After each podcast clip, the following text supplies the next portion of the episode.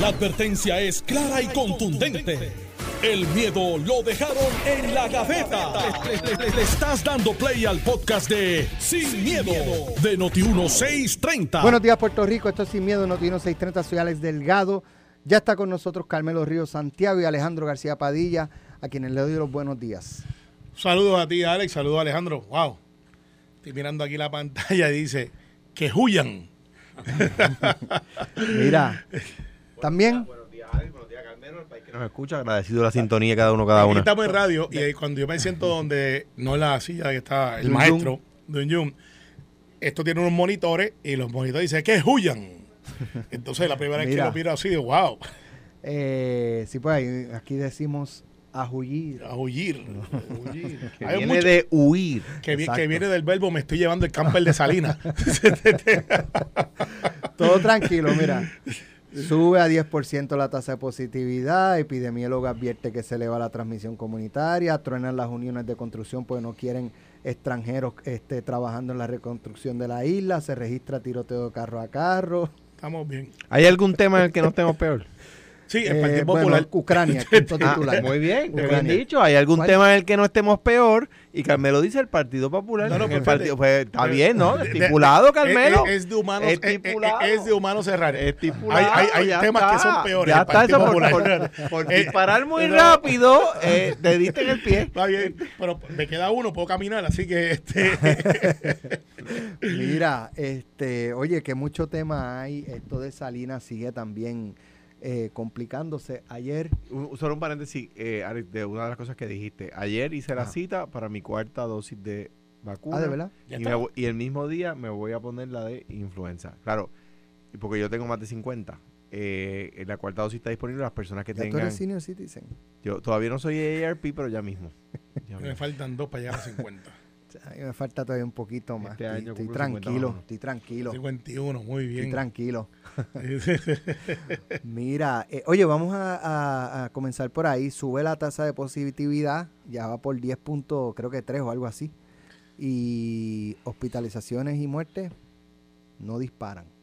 No, no hubo- ayer hubo una sola muerte. Hoy cero, se repo- Qué bueno. o sea, reportado, 50, 51 Ojalá y hospitalizados, no eran como ninguna, ¿verdad? Qué 49. bueno, sí, eh, y eso, repetimos, se llama vacuna. exactamente. Punto. No hay más nada que buscar. No es que oramos al Señor y el Señor dijo en el mes de. Oramos De- al Señor y el Señor. Claro, el oramos al Señor, el pero no- Señor influyó no- en la es- mente de, Claro, de unos pero, científicos. pero igual oramos en diciembre y enero y se disparó. como, como sea, hay una, hay una, una- si la gente no se vacuna, es más, el Señor nos ha puesto la vacuna. Eso es. Ah, Hay una gente que aprecio dice yo que aprecio que me dice yo confío en Dios y en sus doctores. Fíjate, buen, es como- buen- buen- buen punto, pero yo veo un reto, yo veo un reto, y no quiero ser la- el, el- el que lleve la nota discordante.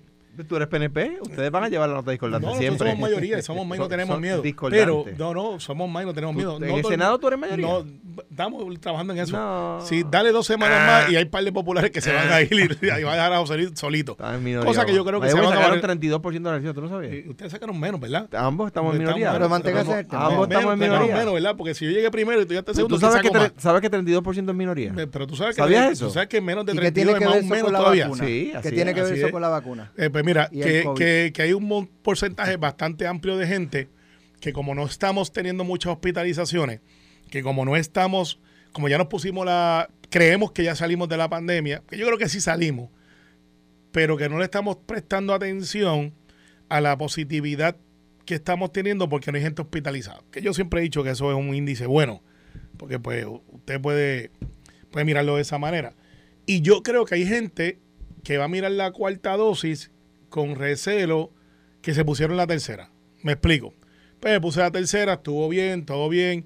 Este, aparentemente ya la- la- las que están viniendo las variaciones son menos de las que teníamos al principio. No estoy diciendo que esto sea un dato científico. Estoy diciendo lo que yo escucho en la calle. Eh, pues sabes que a menos que no se ponga mala la cosa, no me voy a ir a vacunar para la cuarta. Y, y ese va a ser un reto eh, en Puerto Rico porque como lo hicimos también en la primera, funcionó. Hay gente que se va a poner en el comfort zone. Eh, así que vamos a tener que bregar con la de la influenza, que es necesaria todos los años. Y posiblemente vamos a tener que bregar con la de la eh, COVID, que va a ser todos los años. Así que en vez de una, vamos a tener posiblemente dos. Yo, este de nuevo, el, creo que el 21 de este mes. Me pongo las dos. Y si del año, de ahora en adelante, de todos los años las tengo que poner para no morirme de COVID ni de influenza, me las pongo. O sea, así de sencillo. Sí, pero, hay gente, pero va a ser un reto. Gente va a decir, mira, yo me la puse, ya no tenemos mascarillas Claro. puestas, ya abrimos, eh, ya el pana mío le dio y no le dio Mira, síntomas. déjame, déjame dar una analogía. Lo que, ajá. Por, por favor, adelante. No, no, que lo, lo que iba a decir es que aquí, este, cada cual ya, este, ¿verdad? Sabe lo que tiene que somos hacer. grandes, somos adultos, saben lo que tiene que hacer. El que no se quiera vacunar y quiera exponerse a, a contagiarse, a terminar en un hospital y, y incluso morir, pues que se exponga. Lo que no puede pasar o no debe pasar es que por esas personas volvamos entonces a, a- a- a estar Ahora- volviéndonos locos en el gobierno y trancando y poniéndole candado y, Y, y ahí vamos. ¿Qué, qué haría el ¿sabes? gobierno? Si subimos a un 15 o un 20, Alex, ¿qué haríamos? Yo estoy seguro, esto no lo he hablado con el gobernador obviamente, que hay una posibilidad real de que diga, miren, eh, orden ejecutiva, y todo el mundo, oh, oh, pónganse la mascarilla. Yo te voy a decir la verdad y lo digo así. eh, a partir de hoy, yo con esa con una tasa de positividad tan alta, yo me voy a volver a poner la mascarilla. Yo he estado pensándolo también. Yo me la voy a volver Yo a la uso ocasionalmente. Por ejemplo, ahora para ir a la oficina me voy a la- andar en eh, mascarilla. eh, entro con la mascarilla. Aquí y, no me la puse ahora porque se me olvidó que me lo venía, pero sí. Pues yo siempre estoy pendiente de que tú vienes y, y contigo eso, eh, confío, confío en mi sistema inmunológico. Exacto. Este, Pero, déjame dar un ejemplo, un ejemplo en cuanto a esto. Mira, esto, es sencillo, de un tema mucho más incómodo que la vacuna.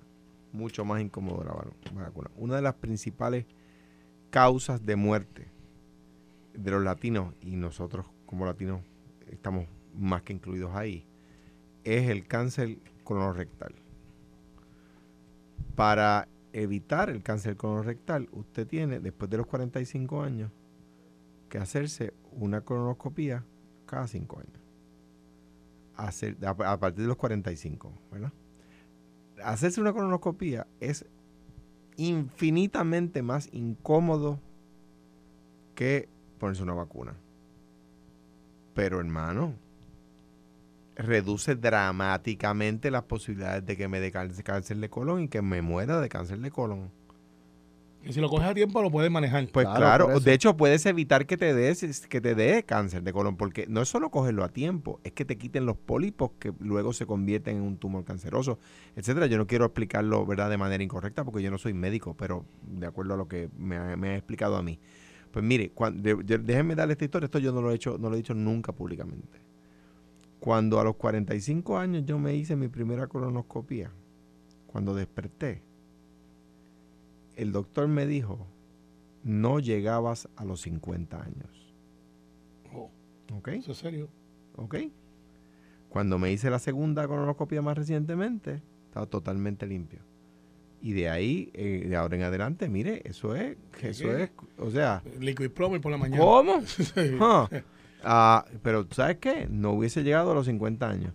Yo pienso que por incómodo que sea, por el mal rato que es, uno tiene que estar tomando colita el día antes, tú sabes, y, y- y- y- y entras en un romance con el baño, tú sabes, por, por 36 horas. Pues está bien, pero mano, evito de te cáncer salva de la colon, La ¿entiendes? Mira, pues es interesante, pero yo veo, Alex, este, que la mascarilla va a volver. Yo creo que muchos de la ciudadanía va a empezar a utilizarla. Ayer yo estuve, fíjate, como yo no tengo nenes pequeños, ayer yo estuve en una escuela en Toa Baja que, eh, por, cuestión legislativa, pues le conseguimos una trampa de, grasa que se hizo. Agradezco que lo hicieron rápido. En Toa Baja. Todos los niños. A mí se me ha olvidado eso. Todos los niños, para entrar a la escuela me tuve que poner mascarilla porque es parte del protocolo. Pero los estaban brincando, saltando y me sorprende, todos los nenes tienen la mascarilla puesta. Uno que otro, claro, se la baja un poquito debajo de la nariz y esto, pero, pero esa, esa, esa cultura de los estudiantes en las escuelas tener la mascarilla puesta, eh, como que se quedó. O sea, no los vi en resistencia, no los vi corriendo sin mascarilla por ahí. Mis hijos, eh, en la escuela de mis hijos siguen usando mascarilla. Por eso es que como yo no tengo el chiquito, no voy a tener interacción Sí, entre la escuela en toda baja para la trampa de grasa que pusimos y vi todos los nenes una matrícula de 275, también más fácil de manejar. Fueron muchos políticos. No, estaba yo nada más, no estaba hablando de, de la independencia como Juan Dalmau está haciendo en las escuelas, que No, lo están invitando. Tú estabas hablando de esta idea. Eh, no, estaba hablando de una trampa de grasa que había que hacer porque estaban llevándole los almuerzos a los nenes remotos, llegaban fríos, tarde. Que quería ver si algún político se había quedado en la trampa. Este, Pepe, tú te buscas esos, esos cantazos. Fíjate, el Partido Popular no estaba reunido allí. Sabemos que tú no te quedaste porque estás aquí. No, yo fui quien instalé. Estás aquí, exacto. Pero- pero no fui yo, fueron los- muchachos del saber- Departamento de Educación. saber si había algún... algún No, no, esa trampa ahí la tienen en Puerta de Tierra y la han montado y no han podido todavía salir Pero de si eso. yo no dije si era popular o PNP, porque tú haces pues, un ataque. Porque tú me lo estás preguntando y te estoy contestando. Yo te puedo decir dos o tres PNP que se quedarían en esa trampa. No, yo te puedo decirle dos o tres que hay una junta que eh, en El Salvador Pero de Colón, ese, ¿qué tema es se ese? quedaron, se quedaron en equipo de catcher. Está todo el mundo con ¿qué casco, tema es? Rodillera, vamos No para te allá. pongas, que, te, que no te pongas. No tires, no tires piedra que después no te tiro con mantecado. Está bien. Espérate, no estoy a dieta, así que. Mira, eh, vamos a pasar a otro tema. Eh, estaba buscando una nota aquí, no la encontré, pero No, dejaste que nosotros siguiéramos por ahí. Estábamos No, no, pensando. no, en- tiene, eh, o sea, no es la que estaba buscando, pero tiene que ver, eh, porque eh, destaca hoy en vocero algo que específicamente Carmelo lo ha traído con alguna frecuencia desde el año pasado. No hay mano de obra para, para satisfacer la demanda de, constru- de reestructuración eh, a nivel privado y a nivel público. Así es. O sea, eh, eh, hoy se destaca que no hay mano de obra cualificada para la infraestructura energética de la isla. O sea, para restablecer la infraestructura del sistema eléctrico en Puerto Rico, no hay mano de obra suficiente. Para, Para esa. construir eh, a nivel público, como menciono, y privado, no hay suficiente. Se habla de traer eh, mano de obra extranjera y ya empezaron los discursos que parecen o, tienen alguna connotación xenofóbica de que no, de que, de que cómo es posible que van a traer extranjeros a través. Es que no dan las manos de obra, o es que, quie- la- o es que queremos estar eh, con la que tenemos, extender por años y años la necesidad urgente de reconstruir Mira, a la isla. eh, yo escuché la entrevista con Normando esta mañana. Creo que Normando lo llevó a la esquina donde tenía que llevarlo. Que mire, y, y yo creo que él fue honesto, pero a la misma vez con una agenda que es válida. Él está entrenando gente para unionarlo y que sean parte de su matrícula. Y le está diciendo a la gente, miren, sí, porque le están huyendo las uniones, nosotros queremos que haya uniones para la construcción. Por ahí estaba Liuna, que fue la que trajo la propuesta de 15 dólares la hora. No hicieron gran cosa porque yo creo que ya eso estaba a 15 dólares la hora. Si no, trate de buscar usted una persona que le trabaje por menos de 100 pesos al día, 7 de la mañana y a las 2 está afuera. Ahora, usted dice, eso es mucho, trate de hacerlo usted a ver cómo le queda y cómo le sale. Le garantizo que va a pagarle hasta propina. Pero, aquí el problema que tenemos, Alex, planificación. Nosotros sabemos que esto viene. Autocrítica. Autocrítica gubernamental. Hace año y medio yo vengo diciéndolo no porque me lo haya visto en una bola o alguien me lo anticipó en el futuro. Es que yo lo veo claro. No tenemos mano de obra diestra, no tan solamente para energético, que es un poquito más... eh, o sea, esto no es poner un poste y, y montar unos cables. Usted tiene que tener un conocimiento. Y tiene que tener un plan, planificación. Véngase demolición que se están dando en Puerto Rico, reconstrucción, casco urbano, eh, residencia, lo que conlleva traer gente de afuera, si tenemos la infraestructura, dónde los vamos a acomodar, qué vamos a hacer.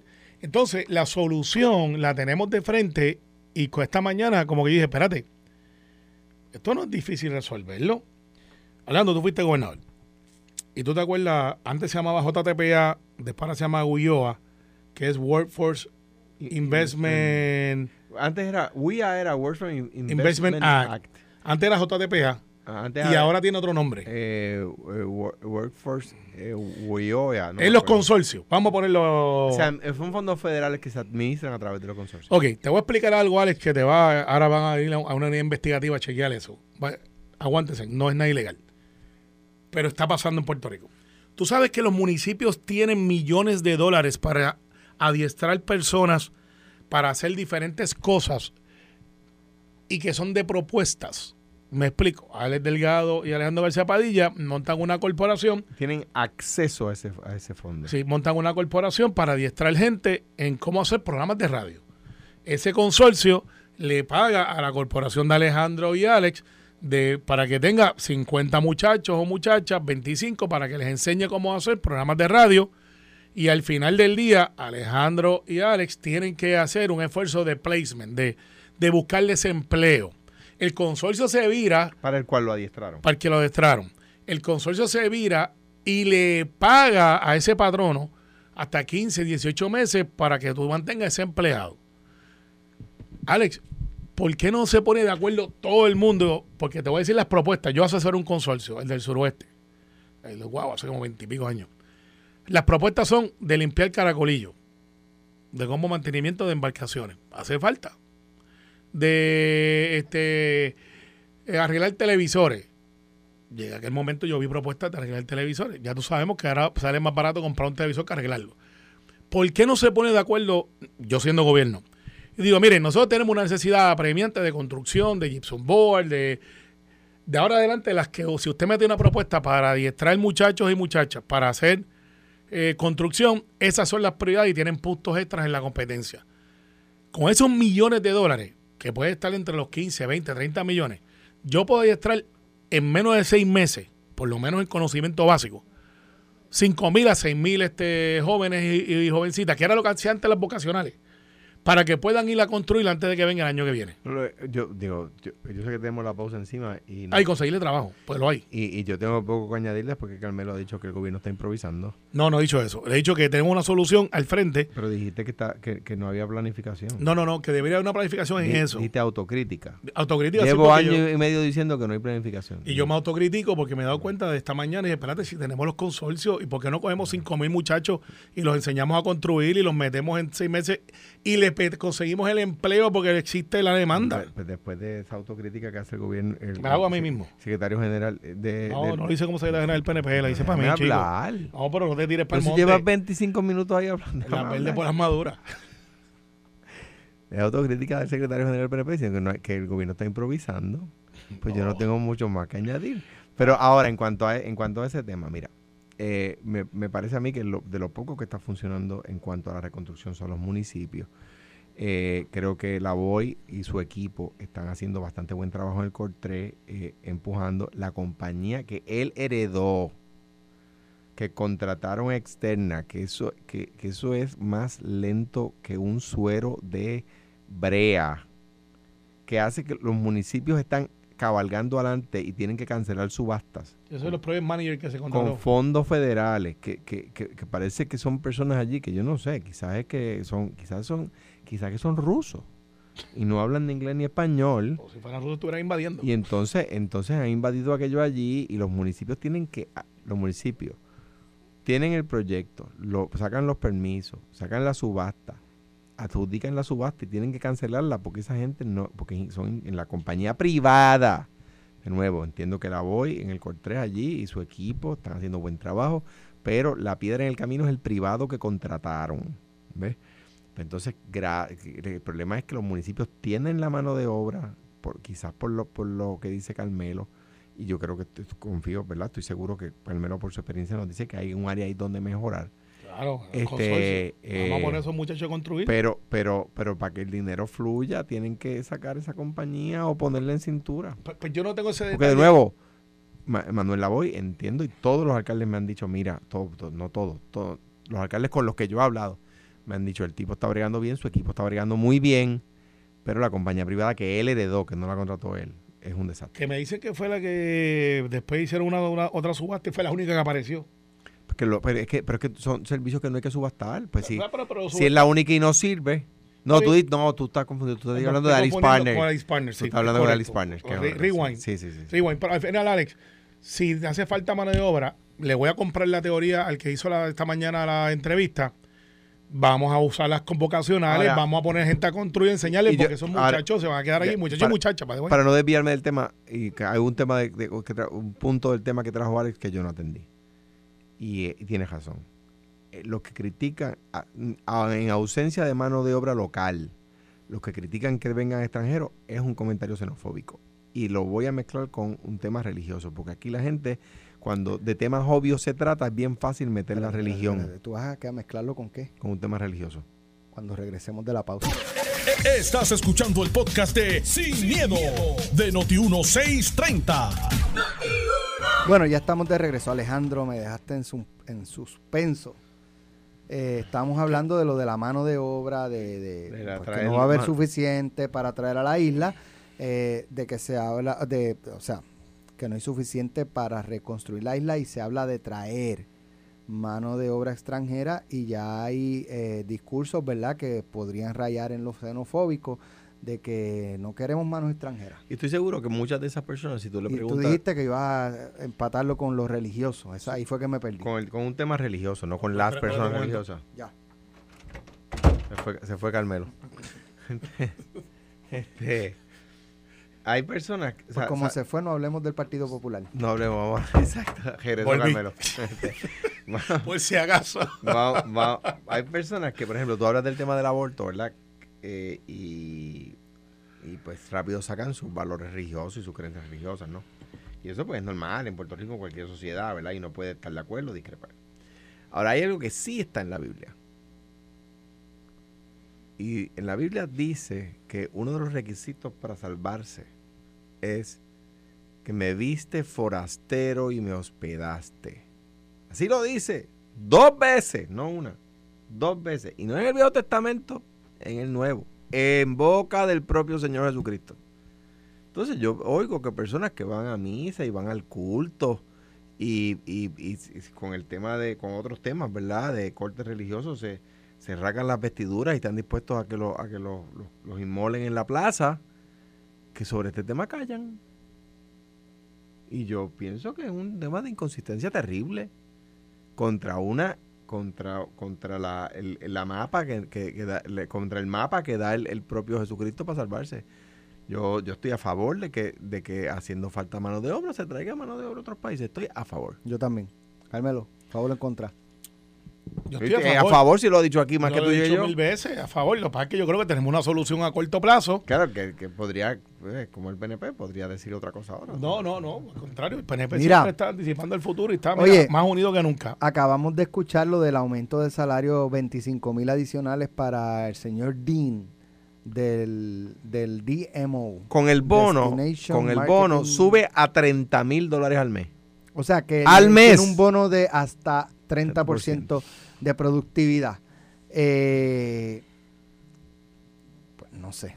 Entonces, la, porque la- la- porque la- aquí en los últimos dos años, en términos de turismo, con, con lockdown y todo eso, qué, qué gran esfuerzo, porque, porque lo que aumentó post restricciones aumentó por gravedad, o sea, Eh, la no, fuerza no, natural no, no, excepto, excepto, no, sí, no. excepto María. en su inmensa mayoría excepto, sí. excepto María y pandemia. Entonces, a mí me molesta que el comunicado de prensa dice que ha aumentado la ocupación hotelera y es el único dato que dan.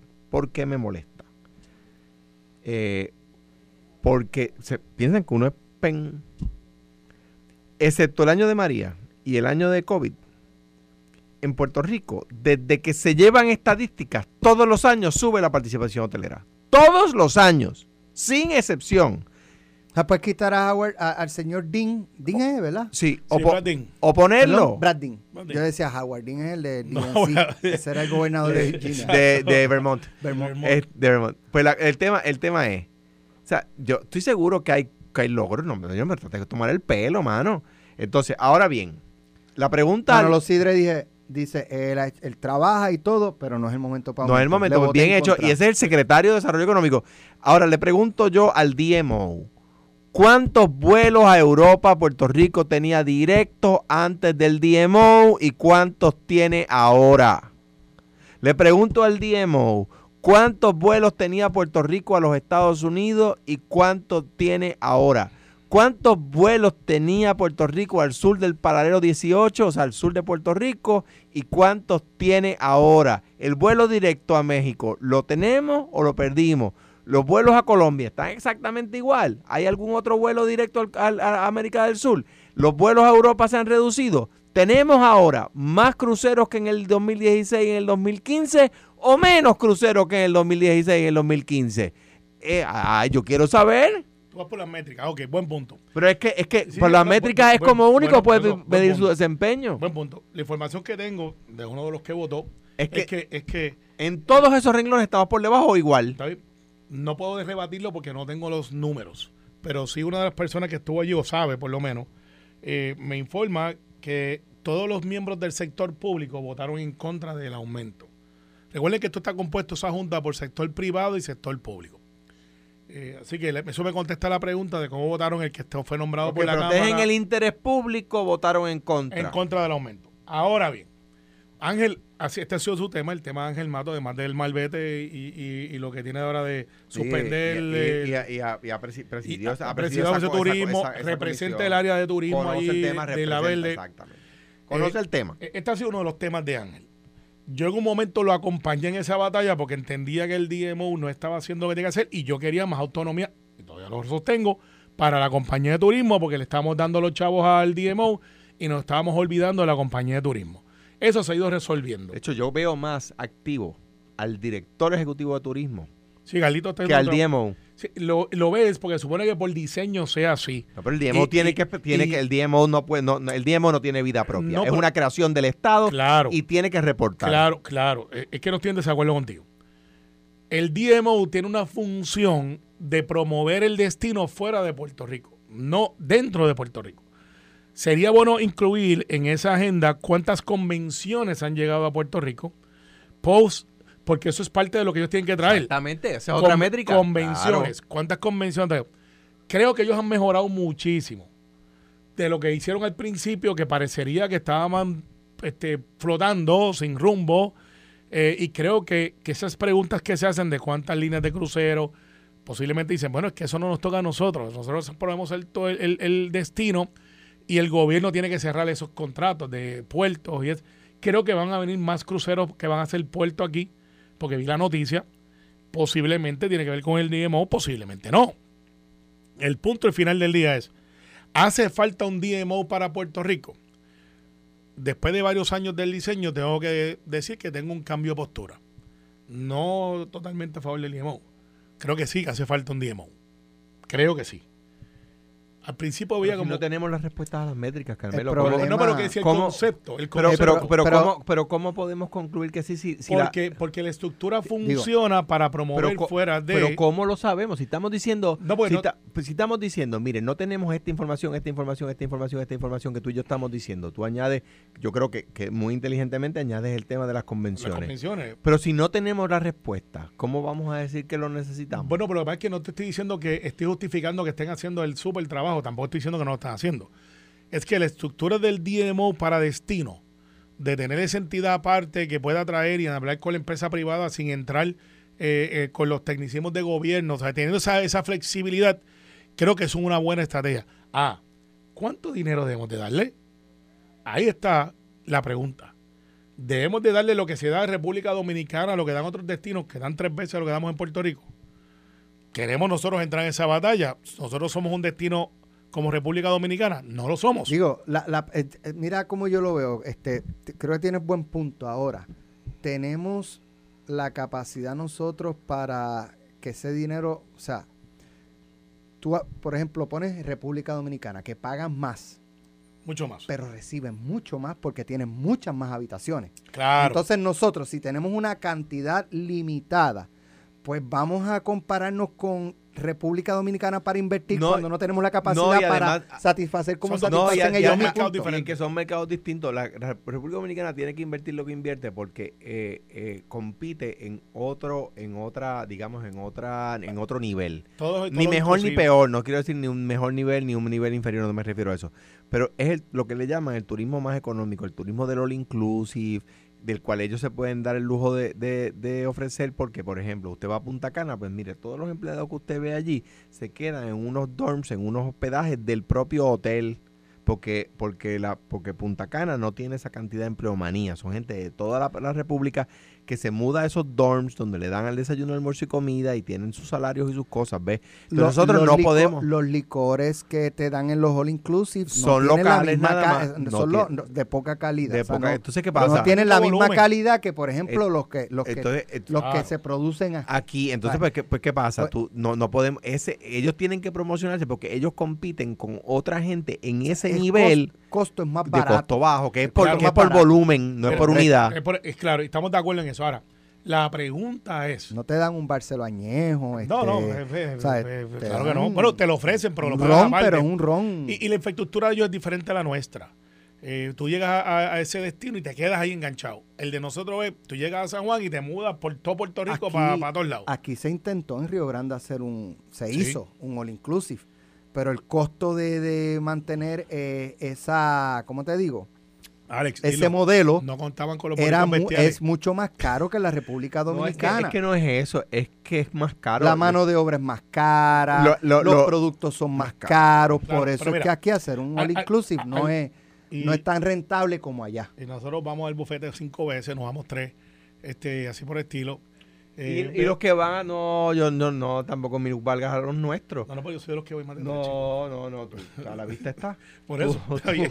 Pues yo no lo estoy negando. o sea, No, eh, tú sabes, lo- en- en lo- la gente que va a Punta Cana también, de todas las partes del mundo, lo que pasa es que pues, es un mercado distinto. Mira, al final, nosotros necesitamos, necesitamos esa estructura. Fortalecimos, que era una batalla que llevamos Ángel y yo desde trincheras diferentes, de fortalecer la compañía de turismo y hemos visto que ha funcionado. Carla hizo un excelente trabajo, Carlito está haciendo un excelente trabajo y si mantenemos el hecho, estoy seguro que el que venga después también lo va a hacer porque hemos creado la zapata de darle recursos a la compañía de turismo y se nota. Pero también el DMO, eh, pues hace falta para poder hacer esa, eh, no quedarnos en el insularismo del Caribe nada más. Tenemos que movernos. Lo que pasa es que a mí me vendieron esta idea y, y me convencieron en ese sentido. Yo le pregunté a, a uno de la empresa privada, que es un desarrollador muy prominente, ¿por qué ustedes están vendiéndole el destino al este de los Estados Unidos cuando debemos de estar vendiéndole el destino a los de Arizona, a los de California, a los de Europa? Y me contestaron de una manera muy inteligente. Bueno, y, lógica. Porque mi, me- yo tiro desde el punto centro de Puerto Rico un círculo de donde yo tengo vuelos de tres horas o menos. No, te voy a explicar por qué. Y yo quiero llevarme, esto es una estrategia que no es un secreto, lo puedo decir. El turismo ahora mismo, donde está bien brutal, bien brutal, en aquel momento que me, hizo, me hice la entrevista con él, era Miami y Florida. Yo tengo que traerme solamente el 5% de las convenciones que se están yendo a Miami y Florida. Y con eso ya yo no tengo más cupo para nada más. Y me es más fácil competir con ese turismo de Miami y Florida que competir con otros destinos porque yo traigo un aeropuerto que está a 10 minutos de donde se va a quedar la gente o 20 minutos y tengo una red de restaurantes. Todo esto yo lo tomo en consideración.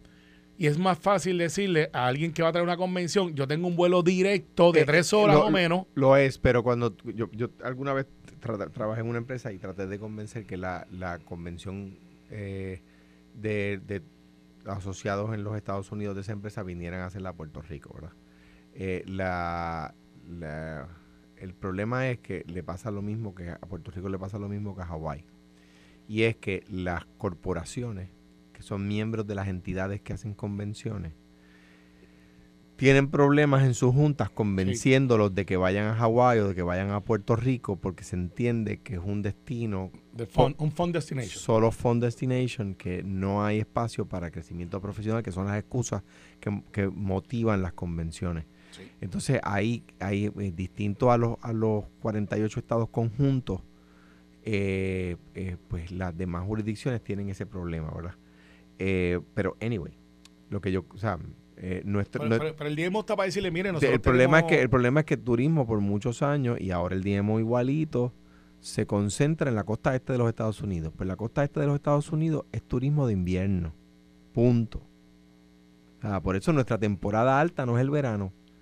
Entonces es un absurdo. Los europeos, ¿por qué nosotros nos movimos a traer tanto vuelo de Europa? Los europeos vacacionan en verano. Duro. No vacacionan en invierno. Y no vacacionan dos semanas. Entonces, o, o vacacionan mucho menos en invierno. Vacacionan principalmente en verano. ¿Por qué buscamos el vuelo a Colombia? Y para, eh, para no estar dándome golpes en el pecho y decir lo que logré. Buscamos el vuelo a Colombia y los que no logré, que fue el vuelo de Gol, el vuelo de LAN, el vuelo de, de lo, que Copa ampliar hacia el sur. ¿Por qué? Porque del, para que no lo sepa, del Ecuador hacia el sur se invierten las estaciones. Nuestro verano es su invierno. Y esa gente vacaciona en invierno, los del, los del Cono Sur. Pues queríamos traer esos vuelos para tener otra, junto a Europa, lograr en verano otra temporada alta. Nuestra temporada alta es invierno y eso no es aceptable en una isla del Caribe. Pues, pues mire, ah, pero si mientras sigan eh, con la... ¿qué, ¿Qué pasa? Te voy a decir lo que pasa. Que todas esas personas que saben muchísimo siguen en la economía de la posguerra. ¿Por qué no hay vuelos a Europa? ¿Por qué el- no, no miran a otro lado que no Mira. sea los Estados Unidos? Porque es la economía de la Segunda Guerra, después de la Segunda Guerra Mundial, que Europa estaba plana y Latinoamérica era pobre. Pues mire, no, deberían abrir los ojos y viajar un poquito más y darse cuenta que ya Europa es una potencia mundial, que viajan, que gastan, que consumen y que Latinoamérica, Chile, Mira, la Argentina, mira, Uruguay son mira, potencias. Tú sabes alguien- Brasil. Salinas, que, Salinas que van para allá hoy antes de culminar. ¿Vieron la carta que salió del municipio El endoso. endosando eh, Pero hay- una reconexión? Supuestamente era una reconexión. O sea, Hay- la persona le habían cortado la, la luz supuestamente. Entonces hay una carta del 2014 del municipio diciendo que no tienen ningún problema con que le conecten la luz a, a Y mira, esto, persona que tenía un camper. Igual que cuando, igual, déjame, déjame decir lo siguiente, eso ahí vi que un representante salió a decir que ahí la, alcalde- la alcaldesa se había, había mentido, etcétera. Pues una persona, lamento porque es un representante que lleva ya unos añitos allí debería saber esto. La- el endoso del municipio es un checkmark. Eh, mire, cumple con tal cosa, cumple con tal cosa, cumple con tal cosa. ¿Tiene permiso de OCPE? Sí, pero el municipio no le puede decir que no.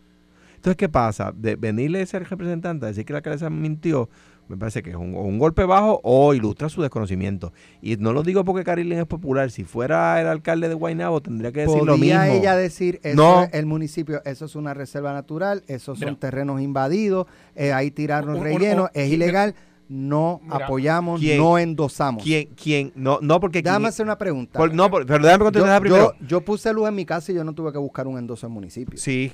Digo, no, No, es que tú no, No, pusiste luz en tu casa. Tú no pusiste luz en tu casa. con OPE. En, oh, exactamente. Exacto. Pero mira, Yo, no, eh, yo no requerí una carta del mira, municipio. eh, es que No, no, es que ya, poner luz. ya está, ya cuando tú, cuando tú... Por lo tanto, esta carta era irrelevante. Pero déjame contestar. No, tú haces no, una no. pregunta y no deja que uno la conteste. Dale. Cuando, cuando tú fuiste a tu casa, distinto a poner un camper en la playa, cuando tú fuiste a tu casa ya tenía los permisos. En la- tan- donde tú vivías antes, que tuviste siempre, el, contra, nos diste el honor de, de invitarnos, eh, y, a, y a donde te mudaste luego, ya tenía los permisos. Tú no tuviste que buscar entonces el municipio. Cuando yo fui a buscar, cuando nosotros fuimos a no poner luz en el campo, en la casita que tenemos en el campo, Ajá. tuvimos que buscar entonces Mira, el municipio. mira, lo que pasa es lo siguiente. Hace Eh, mucho, eh, el hablando hecho- hace el- el 25 hecho es que años. si la alcaldesa lo sabía o no lo sabía. Claro que lo sabía. Esto no es una acusación. Se habla de, carreteras asfaltadas Da- por el no, pero claro que lo sabía. ¿Por qué lo sabía? Salinas es un municipio pequeño, aunque grande, porque tiene la base, esas cosas. Y los alcaldes caminan por todas las comunidades y, y obviamente caminó por las mareas, que es la comunidad que, que está ahí al lado. Y obviamente, eh, si tú eres de Salinas, tú tienes una lanchita o alguien tiene una lanchita y te pasas por todos esos que porque a eso le dicen el mar negro, by the way, que es bello. Eh, eh, Pero y- yo me pregunto, la posición de la alcaldesa es que saquen esos campers.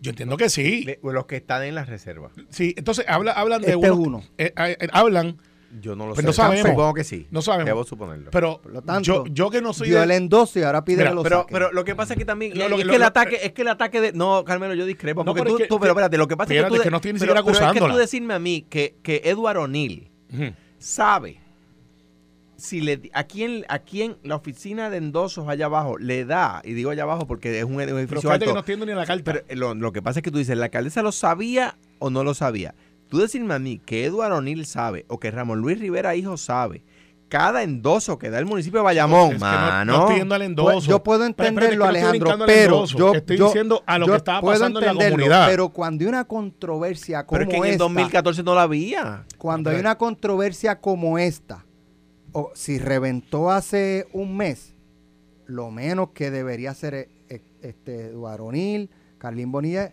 búsqueme en todo lo que Pero hay ahí Alex. Antes de yo Es que salir yo- al aire. Es que yo voy allá, más allá. Yo no estoy ni si refiri- refiriéndome a la carta. Lo más seguro la alcaldesa ni vio la carta. no la firma ella. Por eso, yo más seguro. Por yo, eso yo, digo que, yo estoy que brincando cuando la hay una carta. controversia a este nivel, el político, Búscame todos lo menos es- búsqueme en Pero, ok, todo lo que Alex, que ver con eso y el- el identifíqueme porque yo voy para el aire a Eh, defender eh, el esto, hecho es- a criticarlo El o a hecho hacer es- alguna expresión. Eh, es el, el hecho es desde cuándo comenzó eso ahí a hacerse. ¿Sabes qué? Se Sí, acabó el tiempo. Eso es lo que dijo ella. Pero ¿sabes qué? Ya lo Se sabía. acabó el tiempo, pero Lo ya, mira, sabía. cruzó- acabo de ver cruzar por ahí. Lo sabía. Eso no quiere decir que dos permisos, pero ya sabía que eso estaba pasando allí.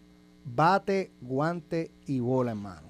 Así que lo próximo es pelota dura. así es Esto fue, el podcast de Sin, miedo, de Noti1630. Dale play a tu podcast favorito a través de Apple Podcasts, Spotify, Google Podcasts, Stitcher y notiuno.com.